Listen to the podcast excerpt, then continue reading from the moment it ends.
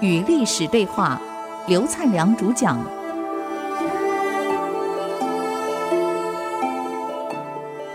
与历史对话，我是刘灿良。我们社会有谚语啊，“谋事在人，成事在天”。很多事情啊，命中有，我们去努力就有；命中没有，不要去应征。所以我们讲“命中无时莫强求”啊。这个历史上有很多这种例子。嗯，我们在公司上班也是一样，那个位置该是我们的，我们努力就会有；不该是我们的，用了各种不好的手段去争去夺，坦白讲，不但失德，就算。拿到位，拿到了，也未必能长久，啊，也未必能顺利。所以吕后啊，为了让自己的孩子能继位，能当太子，所以当时跟戚夫人是斗得一塌糊涂。那么当时吕后的孩子继位后叫惠帝。为了铲掉戚夫人，你看，他一旦继位了，母以子贵。戚夫人当时争了半天，争输了，没戏了，知道完了，吕后一定报复，所以当时哭了。皇上，我怎么办？刘邦这样就把戚夫人的儿子刘如意就封到赵国去当赵王，还派周昌去当相国，彻底保护刘如意。刘邦以为这样就没事了，戚夫人也以为稳定了，却没想到我们讲谋事在人，真的成事在天。这个吕后也够狠，儿子一继位，马上把戚夫人手铐脚镣，在后宫专门干粗活，磨豆子啊，做豆浆啊，做食物啊。你想，一个养尊处优惯的人干这些活，哪受得了？我们常常讲，病从口入，祸从口出。这个戚夫人在后宫天天骂吕后，等我儿子哪天回来当皇帝的，我要报复。其实我告诉你，你什么都别讲，也就算了。他就学不会像薄夫人这样。薄夫人儿子叫刘恒，我们都知道，这个薄夫人是很不得宠的，因为长得不好看。生完刘恒以后，跟刘邦讲：“哎，皇上，我担心我们这个儿子，万一哪一天变成纨绔子弟，那么为国家、为人民将带来灾难呢。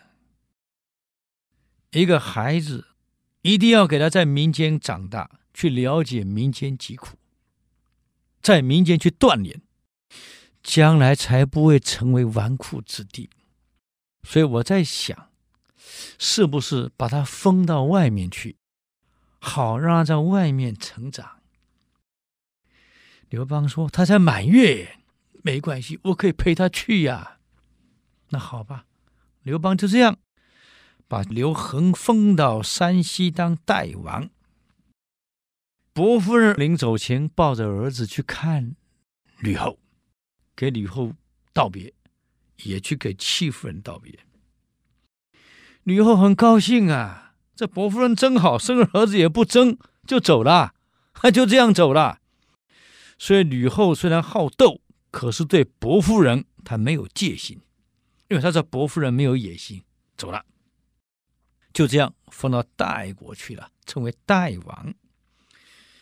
那么这个刘如意是赵王啊，吕后呢就是派人。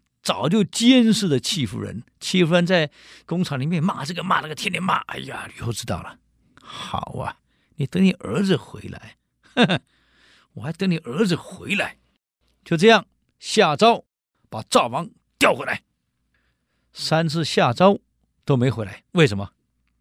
宰相周昌不让他回去，他告诉使臣，当时皇上让我陪着他，就是保护他的。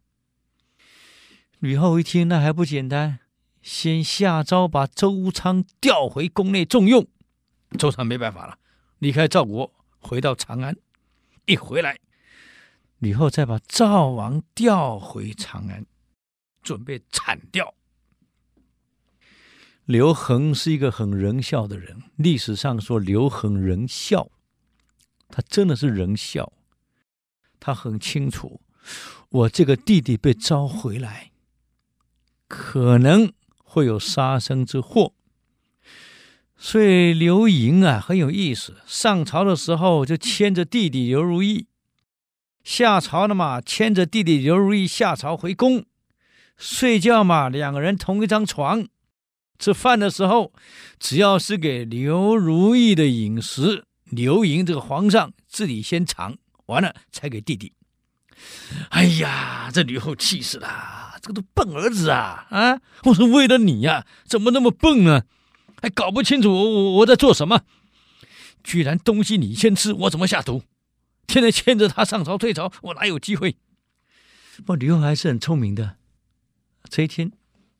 刘盈跟刘如意还在睡觉啊！一大早，一个太监进来了，给刘盈说：“皇上，太后病了。”母后病了。我们知道刘盈很仁孝，一听母后病了，赶快起来，没有想别的，跑到后宫看母后。一到后宫，发现妈妈好好的，没事啊，哪有病呢？完了，上当了。这刘盈马上警觉到，完了，我上当了，赶快冲回宫。等冲回回来的时候，弟弟已经死了，被人家用整酒给整死了。你看看，毒死了。刘盈大哭啊！我这什么皇上啊？我这当什么皇帝呀？我连弟弟都保护不了啊！大哭啊！吕后把刘瑞毒死以后很得意呀，我看你戚夫人还什么还有什么手段啊？接下来干什么？就把戚夫人头发剃光，眼睛又针刺瞎，耳朵熏聋，四肢把它砍断，跟猪养在一起，叫人猪，文言文叫人彘啊。你养也就算了，还故意让刘盈去看。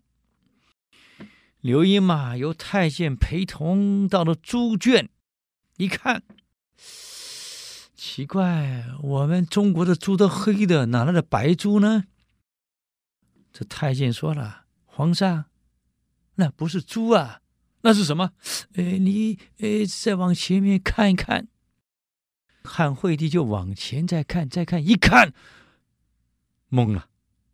他当然认识戚夫人，一看那不是戚夫人吗？怎么变成这样子？请问刘盈知不知道是自己母亲干的？当然知道，大叫一声啊，母后啊，你不会干这种事吧？母后啊，你不会干这种事吧？昏倒，当场昏倒。刘盈被抬回后宫，从此一病不起，